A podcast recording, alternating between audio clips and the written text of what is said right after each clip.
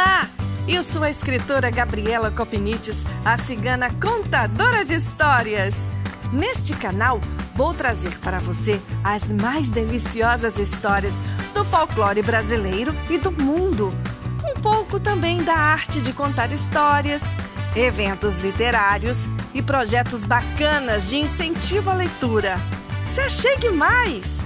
As histórias libertam, consolam, ensinam e nos aproximam uns dos outros. Espero você no podcast da Cigana Contadora de Histórias.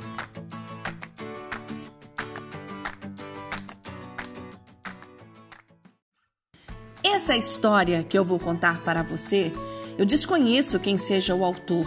Eu já encontrei várias versões dela na internet mas essa em específico eu cataloguei há muito tempo para uma sessão de histórias para o público já adulto. Essa história fala de como uma dica simples transformou o ódio em amor. É uma lenda de sabedoria e é atribuída ao povo chinês. Essa história não tem um título, como a maioria das outras histórias. Ela é chamada apenas de uma lenda chinesa mas se eu fosse dar um título a ela, diria que seria algo de A Sabedoria Chinesa. Ou então, Do Veneno para o Amor? Ah, você decide. Essa história começa assim. Há muito tempo, uma menina chinesa chamada Lily se casou e foi viver com o marido e a sogra. Depois de alguns dias, passou a não se entender mais com a velha senhora. As personalidades delas eram muito diferentes uma da outra. E Lily foi se irritando com os hábitos da sogra, que sempre pegava no pé dela e frequentemente a criticava. Os meses se passaram e Lily e sua sogra cada vez mais discutiam e brigavam. De acordo com a antiga tradição chinesa, a nora tinha que se curvar à sogra e obedecê-la em tudo. Lili, já não suportando mais conviver com essa situação, decidiu visitar um amigo de seu pai, um velho sábio, e contou a ele toda a angústia e as dificuldades de conviver com aquela velha senhora que tanto de sabor lhe trazia a vida matrimonial. Depois de ouvi-la, o velho sábio pegou um pacote de ervas e lhe disse: Vou lhe dar várias ervas que irão lentamente envenenar sua sogra. A cada dois dias, ponha um pouco destas na comida dela. Agora, para ter certeza de que ninguém suspeitará de você quando ela morrer, você deve ter muito cuidado e agir de forma muito amigável para com ela. Comece a tratá-la bem. Lily ficou muito contente. Agradeceu o sábio e voltou apressada para casa para começar o triste projeto de matar sua sogra. Semanas se passaram e a cada dois dias Lily servia a comida especialmente tratada, me entende, não é? A sua sogra. Ela sempre lembrava do que o velho sábio tinha recomendado sobre evitar suspeitas, e assim controlou seu temperamento, obedeceu à sogra e a tratou como se fosse sua própria mãe. Depois de seis meses, a casa inteira estava com outro astral. Lily tinha controlado seu temperamento e quase nunca se aborrecia.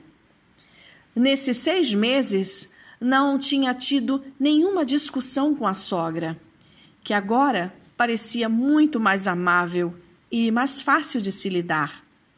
As atitudes da sogra também mudaram e elas passaram a se tratar como mãe e filha. Um dia, Lily foi novamente procurar o velho sábio, o Sr. Wang, para pedir-lhe ajuda e disse: Querido senhor Wang, por favor, me ajude a evitar que o veneno mate minha sogra. Ela se transformou numa mulher agradável e eu a amo como se fosse minha mãe. E não quero que ela morra por causa do veneno que eu lhe dei. O Sr. Wang sorriu e, acenando a cabeça, disse: Lily, não precisa se preocupar. As ervas que eu lhe dei não eram venenosas, e sim vitaminas especialmente preparadas para melhorar a saúde dela. O veneno, esse que eu quis combater, estava na sua mente e na sua atitude, mas você mesmo jogou fora e o substituiu pelo amor que você passou a dar a ela. Ufa, que alívio! Lily voltou então para casa, agora já sabendo que não tinha feito mal à sua sogra. E quer saber se a vida delas foi sempre esse mar de rosas?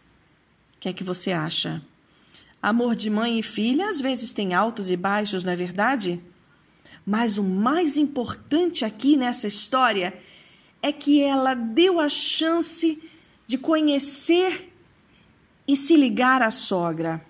E a sogra, percebendo toda essa receptividade, baixou a guarda e fez o mesmo.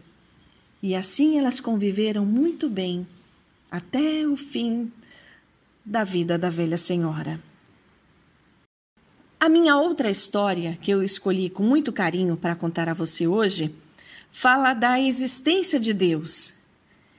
E é do folclore árabe. Essa história eu também não sei quem escreveu, mas é uma história belíssima que, se não me engano, encontrei num dos vários livros que eu tenho do maravilhoso mestre Malbatahan. E essa história começa assim. Conta-se que um velho árabe analfabeto orava com tanto fervor e com tanto carinho cada noite que certa vez o rico chefe de uma grande caravana chamou à sua presença e lhe perguntou: Por que oras com tanta fé? Como sabes que Deus existe quando nem ao menos sabes ler? O crente fiel respondeu: Grande Senhor, conheço a existência de nosso Pai Celeste pelos sinais dele. Como assim? indagou o chefe admirado. O servo humilde explicou-se.